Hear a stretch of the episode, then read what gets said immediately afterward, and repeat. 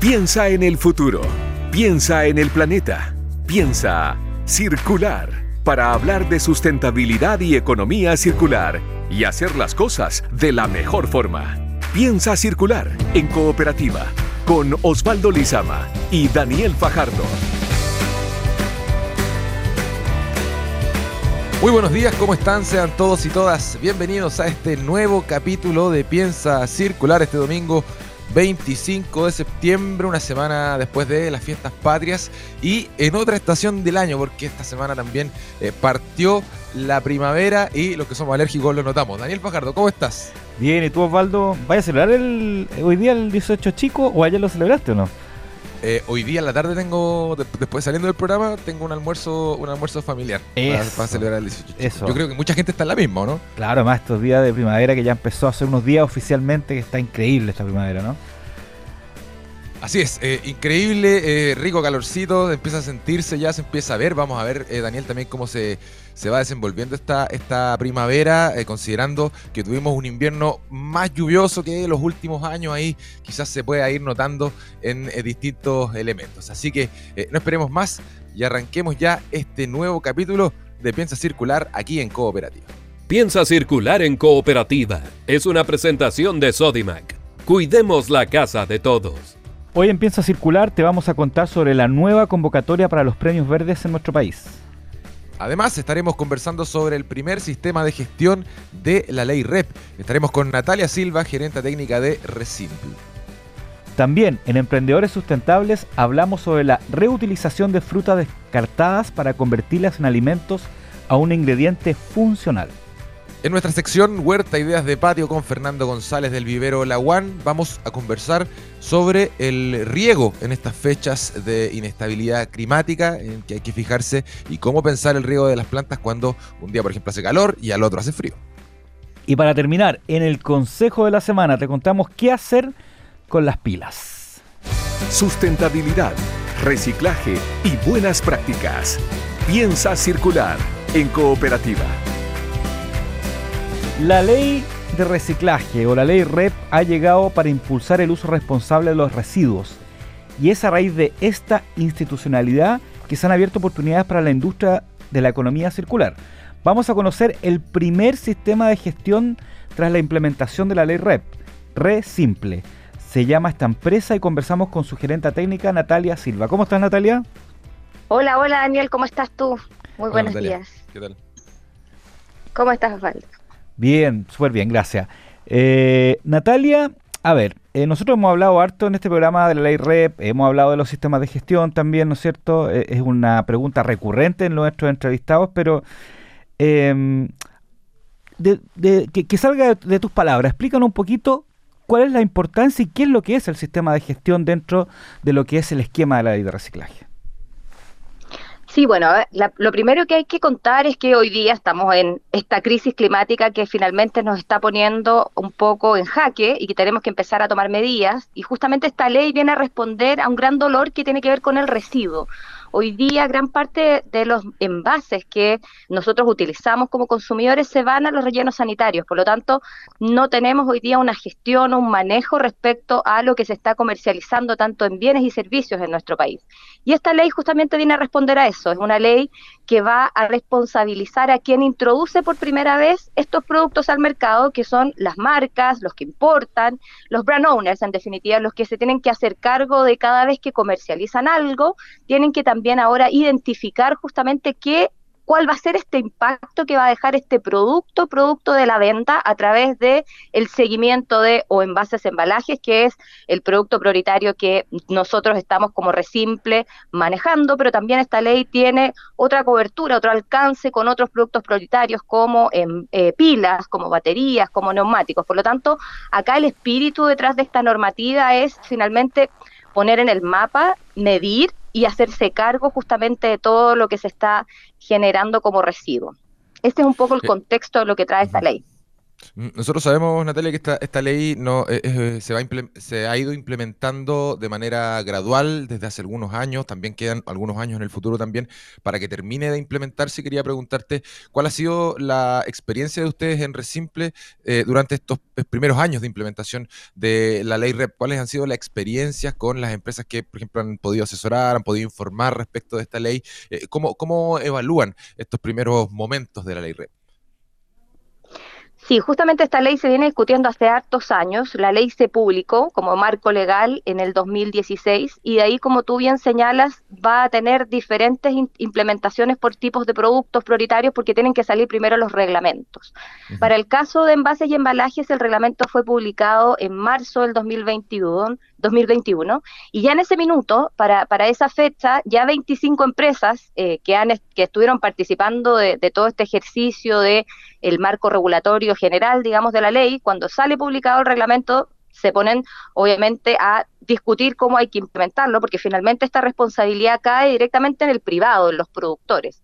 Y ahí entonces nace esta figura de resimple, eh, antes, digamos, que ya estuviera saliendo este reglamento y en el momento que sale el reglamento se presenta entonces esta figura para solicitar la aprobación, que es esta figura de resimple por estas 25 empresas, donde están las empresas como Unilever, PepsiCo, Carosi, AgroSuper y todas aquellas que hoy día tienen productos de consumo masivo y que claramente son las empresas que comercializan el mayor volumen y dejan también por consecuencia la mayor cantidad de residuos. De ahí en adelante el camino es bastante extenso finalmente. Acá es todo tremendamente gradual. Imagínate, estamos hablando de hace más de 18 meses que se presenta esta solicitud para conformar esta organización y ahora ya estamos viendo la luz finalmente con este ejercicio. Ya se cumplen los primeros 18 meses donde se exige que este sistema de gestión ya presente un plan real de cómo va a dar cumplimiento a la ley, porque ya nos queda un año para partir, para que la comunidad, la ciudadanía, tanto los consumidores y consumidoras puedan ver efectivamente de qué se trata esta ley, porque hasta ahora siempre ha sido en el backstage, siempre está detrás de bambalinas, armando toda la administración, pero ya en septiembre del 2023 partimos con la ley. Por lo tanto, estamos ahora en toda esta etapa previa que pareciera ser bastante lenta, pero tiene, tiene razón de ser finalmente. Acá hay que articular muy bien cómo se va a ejecutar, cómo se va a generar los convenios con los municipios, cómo vamos a participar entre los mismos competidores. Por lo tanto, es tremendamente relevante todo este proceso, haber tenido la autorización del Tribunal de Defensa de la Libre Competencia y garantizar que efectivamente este modelo va a ser un modelo a largo plazo. Ya, ahora eh, aclaremos que, como dices tú, claro, la ley REP eh, empieza a operativizarse, ¿no es cierto?, el próximo año, primero, los primeros meses eh, con neumáticos, en septiembre con envases y embalajes, que finalmente es la, el producto prioritario que más mueve la aguja, ¿no es cierto? Eh, y, el sistema de gestión, para que la gente entienda las casas, lo que va a hacer, va de alguna forma eh, gestionar, valga la redundancia, los productos que, que pusieron ciertas empresas en el mercado y llevarlos a una valorización ¿Cuál es el rol exacto? ¿Cómo entra la municipalidad? ¿Cómo entra el usuario final en las casas? Y ¿Cuál es el rol de, de, ese, de ese especie de, núcleo, de hub que, tiene el sistema de gestión en envases y embalajes? Sí, lo que hace el sistema de gestión es, por un lado, recibir estas declaraciones de los productores que están poniendo en el mapa la cantidad de residuos de envases que están introduciendo al mercado y a su vez el financiamiento por estos envases. Por lo tanto, lo que hace el sistema de gestión es generar toda una operación a través de licitaciones para lograr que esos envases que están en el mercado se puedan recuperar. ¿Cómo se ve en la práctica? El sistema de gestión tiene que ir a hacer convenios con los municipios para poder entrar a las comunas y poder recolectar los residuos desde las casas. Acá la ley REP es súper específica e indica que el modelo de cumplimiento es a través de la recolección casa a casa. Por lo tanto, el sistema de gestión lo que hace en concreto es financiar la recolección de los residuos casa por casa, va a ir abordando paulatinamente todas las comunas de Chile y también lo que hace es poder lograr que se desarrolle este mercado del reciclaje, porque tiene que empezar a empujar y gatillar que los mercados que hoy día no existen de materiales y que no han existido por sí solos se empiecen a desarrollar. Y ahí es donde empieza a operativizarse justamente este, este sistema, porque lo que hace Resimple es buscar lograr los, las obligaciones y las metas que están definidas por la ley. Y ahí es donde empieza a funcionar justamente estos incentivos que busca la ley, como los modelos tarifarios también van a empujar que los productores piensen muy bien antes de introducir los productos al mercado, porque finalmente van a pagar por cada kilo de envase ah, que introduzcan al mercado. Eh, Natalia, y respecto de estos sistemas de gestión, ¿puede haber eh, eh, más de un tipo de sistema de gestión? Y si, y si hubiese más de uno, ¿estos tienen una relación de competencia, una relación de colaboración? ¿Cómo, cómo, cómo es eso? Sí, ahí la ley permite la configuración sin ninguna restricción de sistemas de gestión y finalmente lo que está potenciando ahí es la competencia. Eh, ahora lo que pasa finalmente y ha pasado en la experiencia comparada en el resto del mundo es que parten varios sistemas de gestión y después se va visualizando un poco cómo se articula el mercado. Eh, como que finalmente no, no, está dicha la última palabra al comienzo. Lo importante es que se pueda desarrollar un ejercicio de competencia y que de ahí se pueda ir visualizando cuáles son las mejores estrategias que se van a seguir a largo plazo, porque finalmente acá el objeto final es poder tener financiamiento al menor costo posible para lograr que los materiales se puedan valorizar y que podamos tener las mayores tasas de reciclaje, de incorporación de material reciclado y, por supuesto, antes de, antes de llegar a eso, eh, poder reducir la generación de residuos. Entonces, el objeto está impuesto en la operación. Ahora, ¿cómo logramos tener una operación costo eficiente? Es parte justamente de este ejercicio de competencia que se puede dar entre sistemas de gestión. Ahora, eh, eh, claro, el trabajo la pega un poco es la, operatividad de esto, ¿no es cierto? Pero ustedes eh, tienen alguna responsabilidad, por ejemplo, en como sistema de gestión, o la van a tener, en, educar a la gente en las casas, por ejemplo, eh, en hacer campañas para que la gente sepa cómo separar en las casas, eh, quizás cómo llegar al punto limpio, si es que ese caso, o porque a veces también puede ser que, se, se, recoja en, en, domicilio. ¿Hay alguna pega de, educación y de, que, que, ustedes van a tener que hacer con el usuario final finalmente y a la vez capacitación también con los recicladores de base?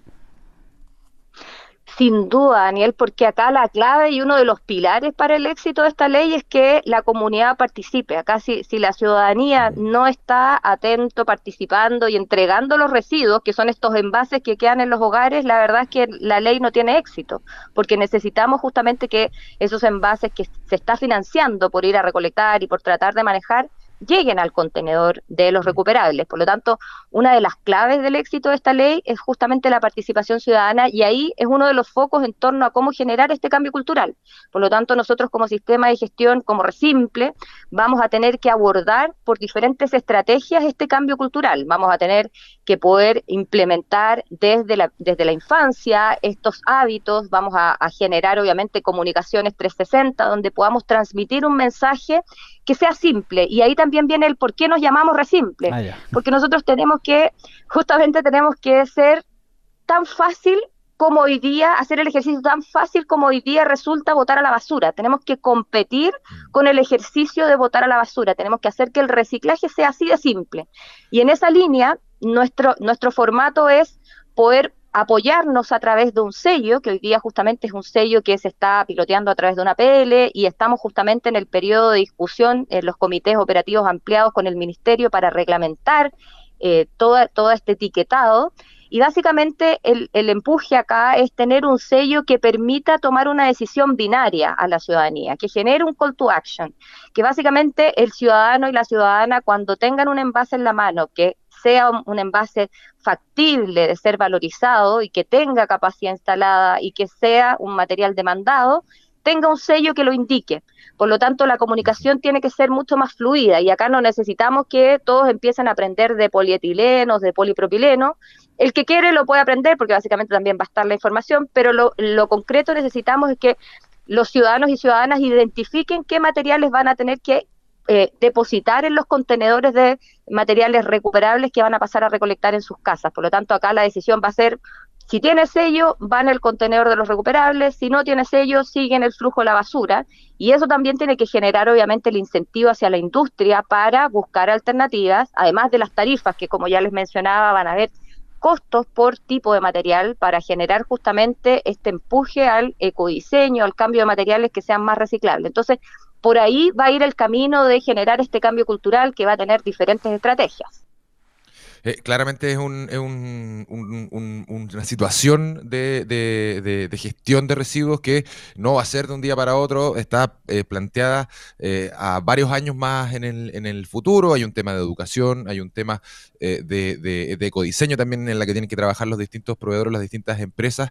y en ese sentido, Natalia, ¿cuál es, ¿cuál es la proyección que podríamos hacer de la ley REP? Porque me imagino, por ejemplo, que en la parte educativa está el tema de los sellos, pero también deben haber otras aristas educacionales, como por ejemplo enseñarle eh, a la población em, preferir un material por sobre otro derechamente en vez de comprar plástico, mejor no comprar plástico y ese tipo de, asuntos. ¿A cuánto se proyecta más o menos la ley REP y cuáles son las etapas más importantes, los hitos más importantes que se vienen? Sí, bueno, el primer granito es partir y eso ese es el gran desafío porque finalmente estamos partiendo en un mercado que es tremendamente inmaduro y estamos partiendo en una sociedad donde finalmente esto todavía no está arraigado, por lo tanto el gran primer hito va a tener con, va a tener relación con la partida, digamos, de empezar a recolectar y entender cómo va a funcionar esta operativa. La ley REP está proyectada para quintuplicar lo que hoy día se está valorizando, desde lo que vamos a partir en las metas del año 1 hasta lo que se está proyectando llegar a las metas en el año 12, que es un poco lo que recoge este decreto, el reglamento que plantea el desafío a largo plazo. Por lo tanto, tenemos que generar un cambio, tenemos que lograr que efectivamente el, el, mismo consumidor y consumidora, como tú bien señalas, empiece a preferir esos productos porque ya empieza a comprender cuál es el impacto que genera cada uno de esos productos. Y es parte también lo que hoy día se discute respecto a cómo vamos a informar esto en las etiquetas o acompañarlo con otras, otros medios de comunicación, con códigos QR, con toda la comunicación que vamos a tener que bajar, eh, tanto en eh, la academia, con, con los colegios. Finalmente, el punto final es lograr este cambio cultural y hacer que efectivamente el consumidor y consumidora se transformen en consumidores responsables. Acá atendemos a lo que dicen los ODS, los Objetivos de Desarrollo Sostenible. Tenemos que lograr que efectivamente exista una demanda desde la ciudadanía hacia la compra y hacia la obtención de productos con menor impacto. Y eso también es lo que recoge esta ley a través de este modelo de tarifas, porque va a haber, va a existir incentivos hacia los productores, por ejemplo, que utilizan material reciclado, va a haber incentivos hacia el uso de envases que son refill, que son retornables. Por lo tanto, se va a buscar cambiar el modelo de negocios con el cual hoy día operamos. Acá esta ley tiene bastantes, bastantes objetivos y bastantes eh, problemáticas que va a tener que implementar, pero busca justamente hacer un cambio en el mercado. Tenemos que dejar esa cultura de eh, la economía lineal y tenemos que ir a buscar justamente la circularidad. Natalia, eh, ¿cuántas, perdón, ¿cuántas son las empresas que hoy día están en Resimple participando? Hoy día estamos ya participando con más de 600 empresas y, estamos recién comenzando, por lo tanto tenemos hoy día los, mayores volúmenes, digamos, de las empresas, porque estamos con, con, empresas que tienen hartos kilos, que es lo que justamente hace que este modelo sea más costo eficiente. Mientras más kilos tiene una empresa, más costo eficiente pasa a ser el modelo. Por lo tanto, hoy día eh, eso es un poco el, diferencial que tiene Resimple y eh, tenemos todavía una, pues, tenemos todavía poder, llegar a alcanzar a las 14.500 empresas, que es un poco lo que habla la mi Pregunta. Usted, o sea, Esa es mi pregunta. Cualquier empresa puede llegar y, y, tocarles la puerta a Resimple e incorporarse al sistema de ustedes, de esta, porque claro, son, son 14.000 empresas, o sea, eh, son muchas, digamos. o sea, están abiertos de aquí a que empiece a a, correr la, ley REP a que cualquier otra empresa entre a Resimple, me imagino, así como pudiera entrar a otro sistema de gestión si es que existiera, digamos. Claro, eh, eh, acá lo importante es conocer que los sistemas de gestión no pueden cerrarle las puertas a las empresas y todas las empresas que generen más de 300 kilos al año están obligadas a poder responder a la ley REP. Por lo tanto, nosotros estamos constantemente recibiendo nuevas empresas. Y también lo relevante es que, como yo les señalaba al comienzo, ahora, estos 18 meses desde que se publicó el, reglamento, eh, se inicia el primer hito, digamos, administrativo de la ley, donde tenemos que presentar el plan, el, plan que, que, va a indicar cómo se va a ejecutar este primer año de la ley. Y este primer hito es el primer hito también de obligación hacia las empresas, porque finalmente yo como sistema de gestión presento un plan en la medida que tengo empresas que están apoyándolo. Por lo tanto, hay una transitividad en torno a la responsabilidad y hoy día ya las empresas están en obligación de participar en un sistema de gestión, no en, un, año más. Es ahora donde se empieza la partida, digamos, de esta ley. Por lo tanto, el llamado justamente es a que las empresas que todavía no están informadas, no se han adherido a, algún sistema de gestiones que rápidamente se pongan en contacto con Resimple y que podamos obviamente apoyarlos en este cumplimiento de la ley, porque ya partió, la bolita ya se tiró y eh, ya aquella empresa que no esté participando en un plan, obviamente puede estar afecta a sanciones, porque ya esto comenzó.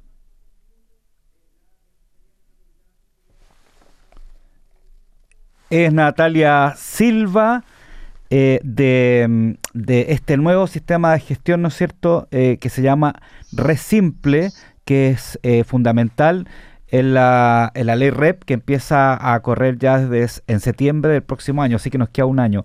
Natalia, muchas gracias por aclararnos varias dudas, se nos quedan más, así que seguramente vamos a estar invitándolos de nuevo en este año que queda a la implementación de la REP. Muchas gracias a ustedes, Daniel y Osvaldo. Feliz de poder participar y, seguir contando un poco esta ley, porque como ya hemos hablado, necesitamos eh, traspasar justamente toda esta iniciativa a las consumidores y consumidores y agradecer también el programa, que es un programa muy atingente y que nos sirve a todos para entender un poco más de qué se trata la circularidad. Y solo para cerrar, gracias por la invitación y cualquier duda pueden contactarnos a través de Resimple en nuestra página y ahí estamos felices de poder apoyarlos en esta etapa de inicio de esta nueva ley. Excelente. La gerente técnica de Resimple, Natalia Silva, muchas gracias por haber estado acá. Te mandamos un abrazo, Natalia. Que estés bien. Chao, chao. Chao, chao. Una economía que le devuelve el valor a los productos. Piensa circular en cooperativa. Porque son mucho más que pobres y porque saben lo importante que es para los vecinos el medio ambiente y el turismo regional contar con playas limpias, Coyahuasi, junto a la Corporación Municipal de Deportes de Iquique, han retirado más de 100 toneladas de residuos de las playas. Coyahuasi, mucho más que cobre.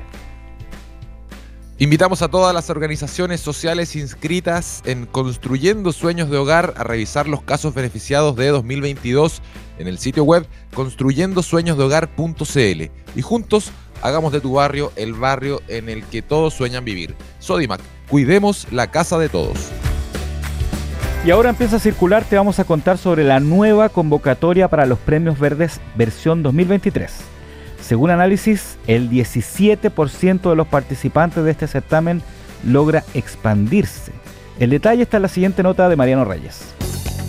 Se abre un nuevo periodo de postulaciones para los premios de sustentabilidad más importante de Iberoamérica, los premios verdes. Como todos los años, se distinguirá a proyectos de impacto social y ambiental en 11 categorías a lo largo de la historia de estos premios se ha beneficiado a 18.000 proyectos e impulsado casos de sostenibilidad de 1.147 ciudades en 43 países diferentes.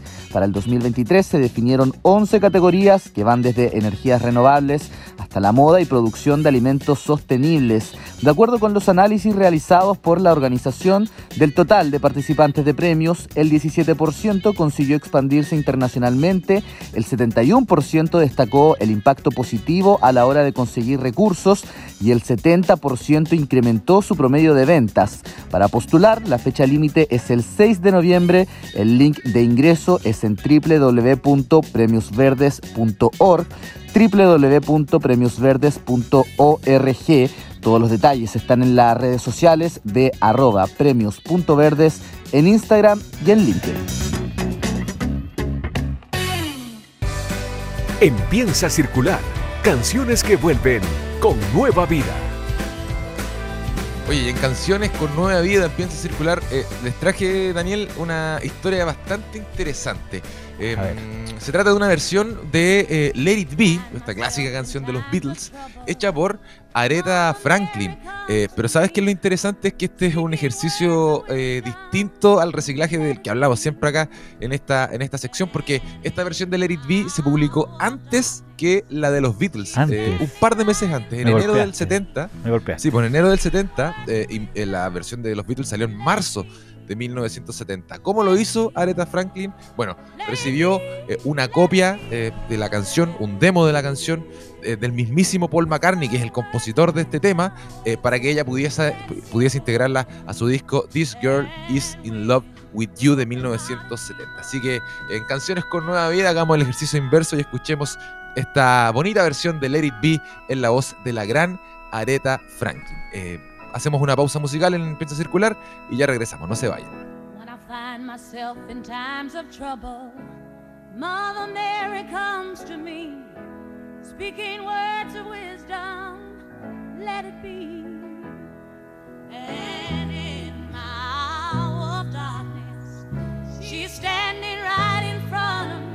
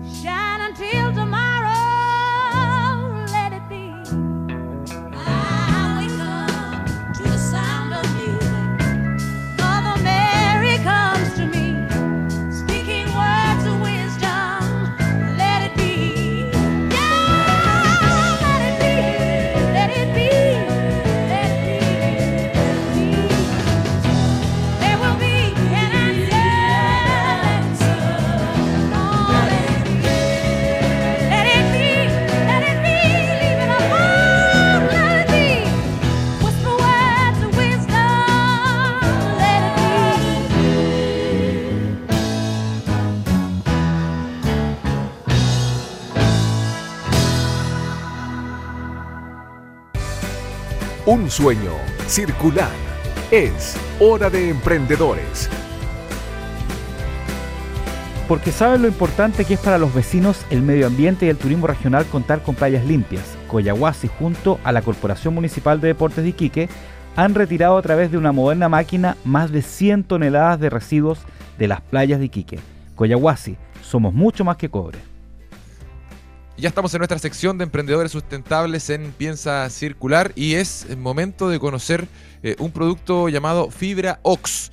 Eh, vamos a estar conversando con Mauricio Poblete, gerente general de Innova Green Alimentos, una startup que se dedica al reciclaje de frutas descartadas para convertirlas en alimentos nuevos o ingredientes funcionales. Hay innovación, colaboración entre varios actores, por ejemplo, la Municipalidad de San Fernando y la Asoci- Asociación de Ferias Libres. Para saber más ya de este tema, estamos en contacto con nuestro emprendedor sustentable de este capítulo, Mauricio Poblete, gerente general de Innova Green Alimentos. Mauricio, ¿cómo estás? Bienvenido a Piensa Circular.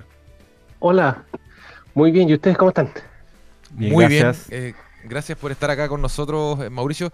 Cuéntanos eh, respecto de este producto que eh, tiene por nombre Fibra Ox, que ustedes ahí fabrican en Innovagreen Alimentos. ¿Qué es lo sustentable? ¿Cuál es la característica sustentable de este producto para que después nos vayamos adentrando en la historia de este emprendimiento? Ah, mira, eh, nosotros nos empezamos a dar cuenta que hay muchas frutas que es tirada a la basura principalmente porque es fea, o porque es chica, tiene algún rasmillón o es deforme.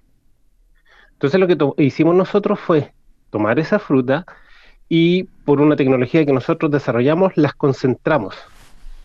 Entonces, a partir de pera y manzana, nosotros obtenemos mucha fibra dietética, mucho antioxidante y fitoesteroles, lo cual es súper importante para la dieta de las personas. O sea, usted aquí en este caso mezclan pera y manzana. ¿ah? Exactamente. y lo hacemos súper simple con pera y manzana.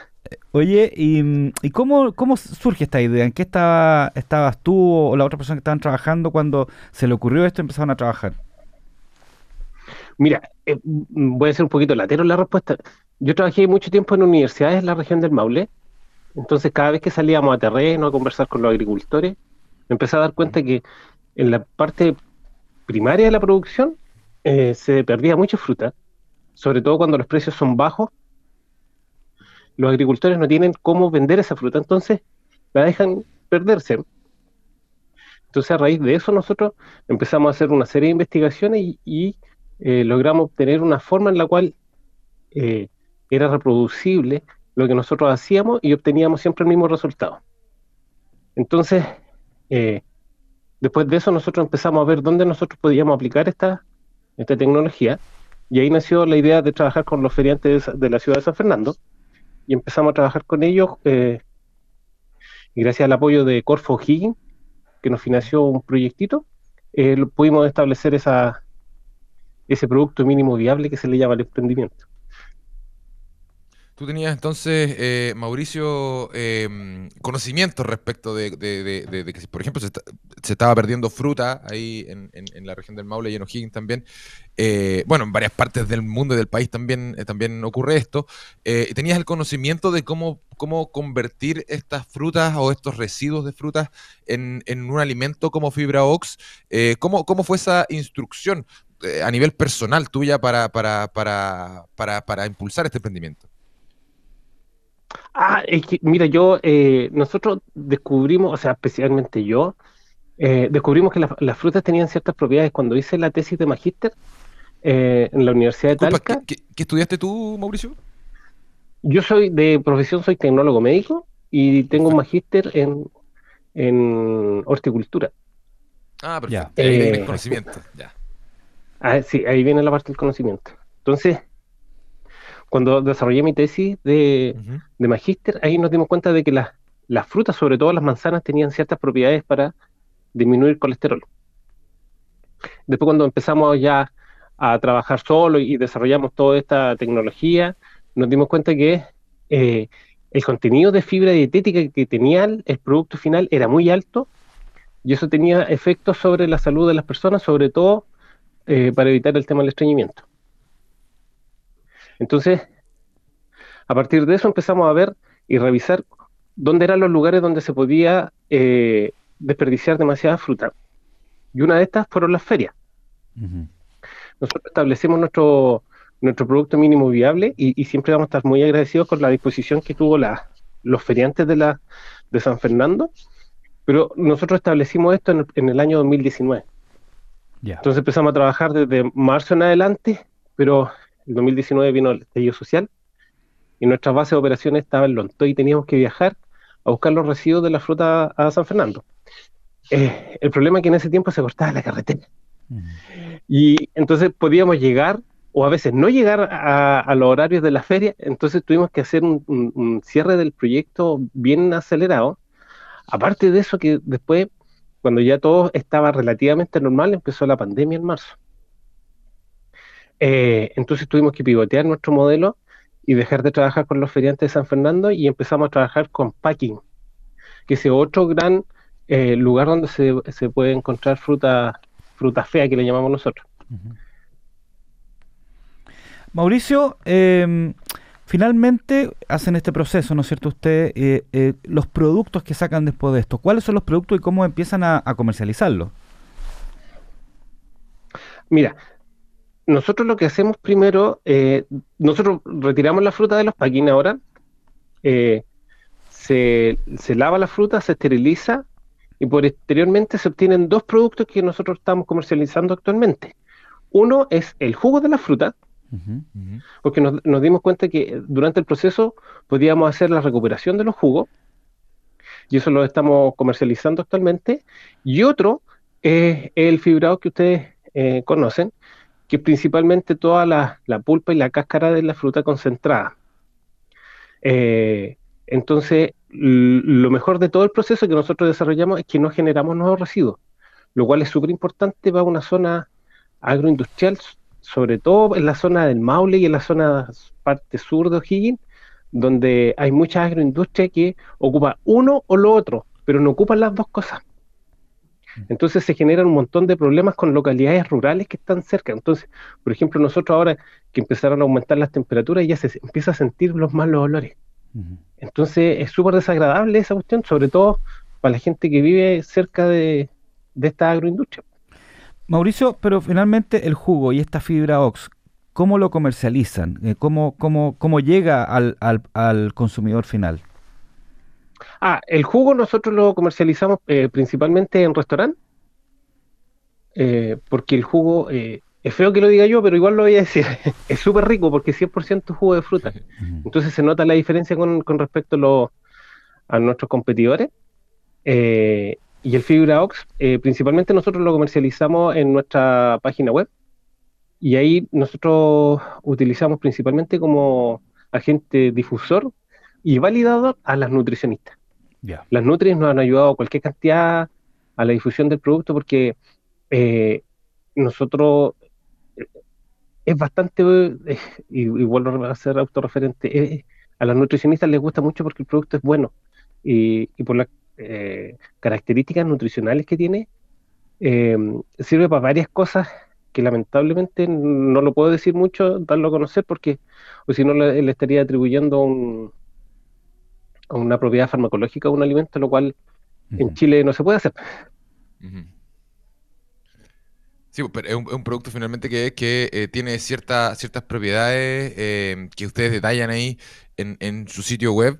Eh, y en ese sentido, Mauricio, quería preguntarte cómo ha sido la respuesta de los clientes a los que ustedes eh, tienen que llegar. Si bien eh, algunos, algunos productos como el jugo los se comercializa mediante terceros, es finalmente el restaurante el que vende el jugo, me imagino que en Fibra Ox puede haber quizás un trato más directo con, el cliente. ¿Cómo ha sido la fidelización de esta comunidad en torno a Fibra Ox?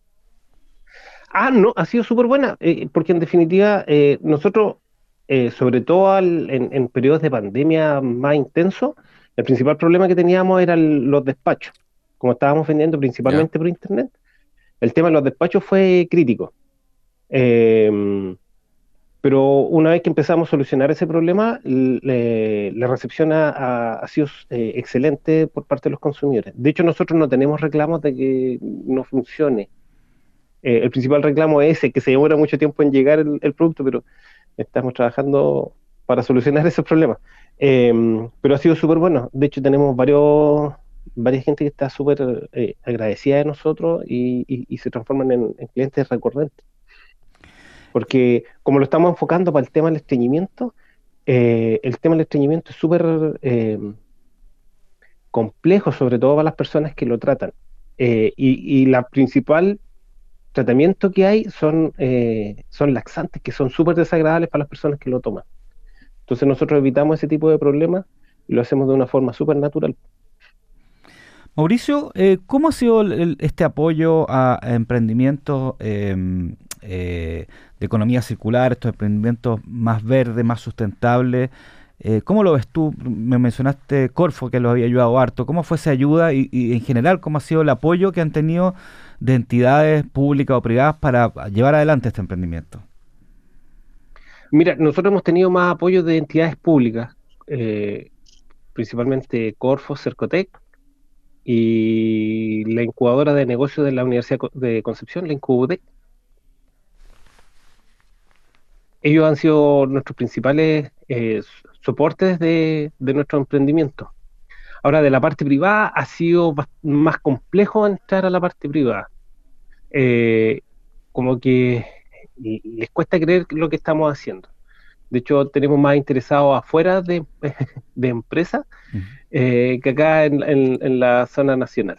Eh, así que nosotros igual estamos haciendo ahora campañas principalmente por nuestras redes sociales para dar a conocer lo que nosotros hacemos y cómo lo hacemos, para ir ganando un poco más de, de apoyo, sobre todo de las empresas acá a nivel nacional. Pasemos la- la- las redes sociales, Mauricio, es muy importante eh, que los conozcan. eh, es la forma primordial de, de- de hacerse conocido hoy en día. Sí, oh, bueno, nuestras redes sociales son eh, en, tanto en Instagram eh, como en Facebook, eh. Estamos tratando de meternos también en TikTok, pero TikTok todavía no lo, no lo podemos agarrar bien, no lo entendemos bien cómo, cómo funciona. Otras Así que ahí estamos viendo cómo... Sí, pues las generaciones nuevas lo conocen mejor que nosotros. Yo, yo Sí, estoy pues. ya un poquito con cana, entonces es distinto cómo funciona. Bueno, de todas formas, eh, Mauricio, eh, hay, hay, hay una buena comunidad donde, donde pueden entrar y seguramente van a entrar. eh, estos son quizás los alimentos del futuro, donde eh, el residuo prácticamente no existe, no hay desperdicio de alimentos y es hacia allá donde nosotros queremos que apunte eh, al menos la industria alimentaria, así lo hemos, lo, lo hemos, lo hemos dicho en este programa Piensa Circular. Mauricio Poblete, gerente general de Innova Green Alimentos, esta empresa, esta startup que se dedica a innovar con el reciclaje de frutas y fabrican distintos alimentos, entre ellos, por ejemplo, Fibra Ox, un producto bastante bueno, recomendado por eh, nutricionistas, así que ahí pueden echarle una, una mirada en internet, eh, en las redes sociales de Fibra Ox. Mauricio Poblete, muchas gracias por haber estado en eh, Piensa Circular. Que tengas Disculpa, un ¿puedo- excelente domingo. Sí, dime. ¿Puedo dar un, último aviso? Eh, es que la próxima semana, entre el 27 y el 29 de septiembre, vamos a estar presentes en la Feria Food and Service en eh, Espacio Resco, para que las personas que nos quieran conocer, conversar o, o lo que quieran, eh, nosotros vamos a estar presentes ahí en el segmento de, de- en el módulo de, de emprendedores.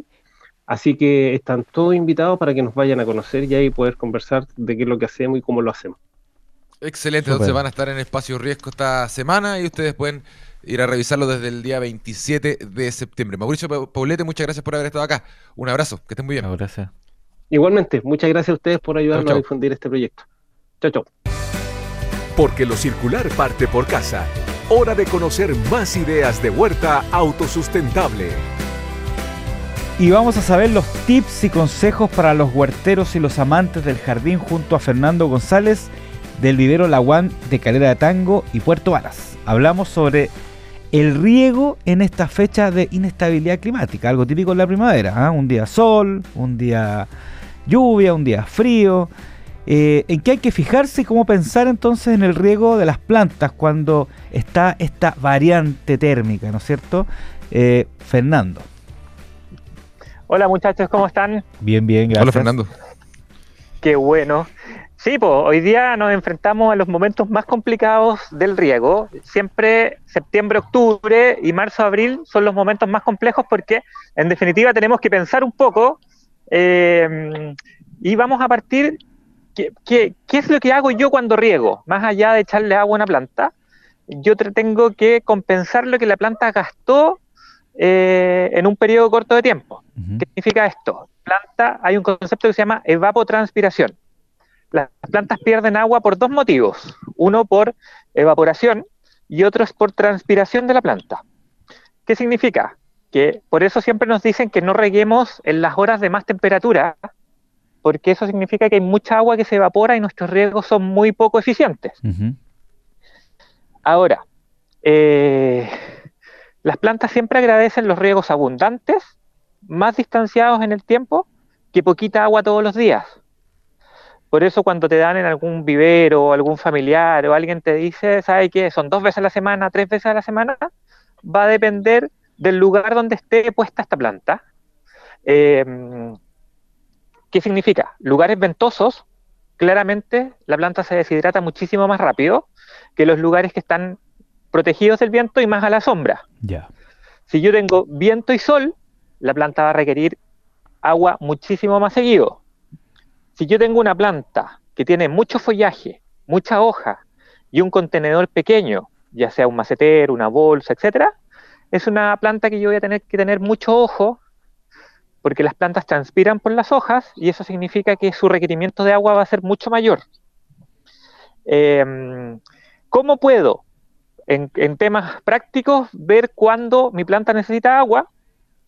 Yo meto las manos en la tierra, si logro hacer una bolita, que se me forme una pelotita, quiere decir que la planta tiene humedad suficiente como para poder aguantar un par de días más a lo mejor.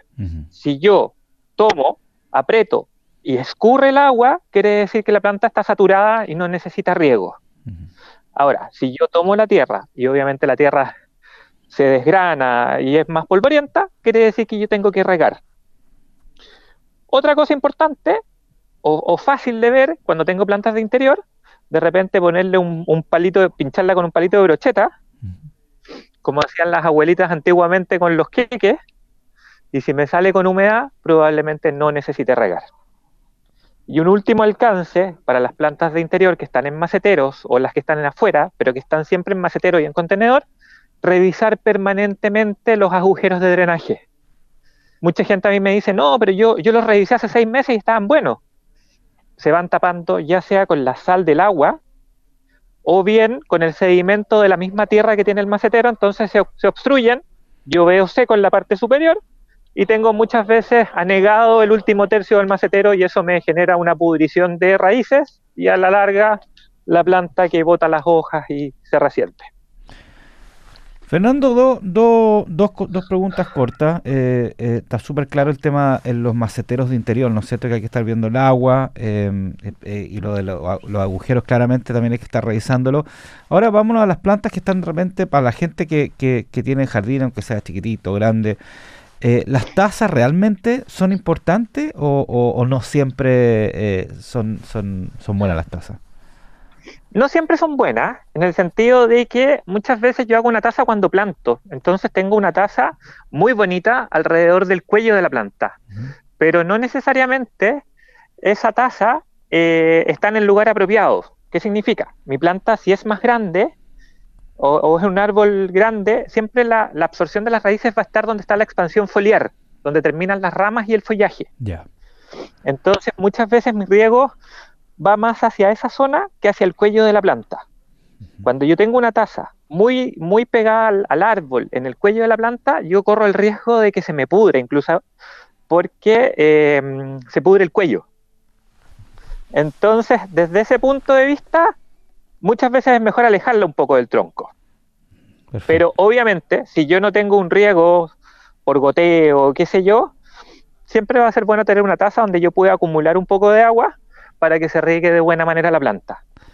Y un buen riego, más distanciado en el tiempo que poquita agua todos los días. Y lo último, Fernando, súper cortito, me nos queda poco, poco tiempo. eh, eh, hay una costumbre de mucha gente cuando riega de regar a la planta, digamos, a la hoja. Al, eh, ¿Eso está bien o, o- o está mal? O siempre tiene que ser a, a la base de la planta. Ide- idealmente siempre regar a la base.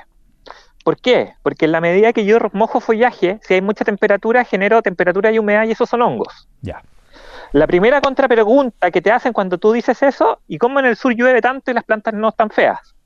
Pero no llueve con 28 grados ni con 30 grados. Claro. Entonces, yo procuraría, siempre riego la taza. Si yo riego en la tarde, noche, cuando no hace calor y cada de cierto tiempo de repente manguereo las plantas, ningún problema, porque hay baja temperatura y eso significa que no hay tanta proliferación de hongos. Perfecto. Fernando González del vivero Laguán, eh, con estos consejos para estos días eh, de calor, eh, de frío, que a veces llueve, que no llueve, eh, acerca de cómo regar las plantas. Muchas gracias, Fernando. Gracias a ustedes, que estén muy bien. Un abrazo. Chao. Chao, chao. Igual, chao, chao. Datos para hacer de este mundo algo más circular. Consejo Circular. Estamos llegando al final de este capítulo de Piensa Circular, el primer capítulo primaveral de este programa aquí en Cooperativa y como siempre eh, al cierre de este espacio tenemos eh, nuestro Consejo Circular eh, a cargo de Daniel Fajardo, Daniel, que tiene que ver esta semana con las pilas, porque tú, eh, eh, está escrito en el guion, vamos a ser sinceros con, con- con nuestros auditores, decía las pilas descargadas, pero tú dijiste solamente pilas, porque me imagino que lo primero es eh, pref- no preferir las pilas, comprar otra cosa. eh, ¿o No, claro, claro. Primero es, es comprar otra cosa, pero a veces, a veces hay ciertos aparatos que vienen con pilas, ¿cachai, ¿no? No hay Y- otra y, opción, no hay claro. otra. Por ejemplo, a mí el otro día me regalaron una linterna para la bicicleta y tenía pila, y una buena linterna. Entonces, pucha, uno dice, o, o la cambio, o... Hay, realmente hay, hay pilas que... Hay, hay cosas que todavía tienen pilas, ¿ya? Estamos hablando de las pilas que justamente no se pueden descargar, ¿ya? Eh, a esas voy, porque las pilas, las pilas, eh, hay pilas recargables que tú la puedes ocupar varias veces, pero las pilas descargadas,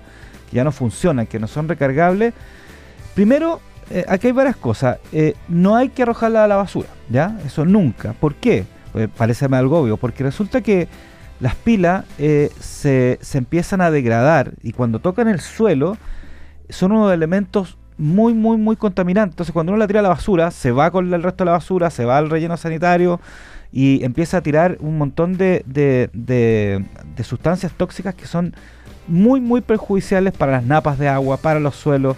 O sea, es, una, es un aparato bastante tóxico. Por eso, claro, ojalá no preferirla, ¿ya? Pero cuando no hay caso, jamás botarla a la basura.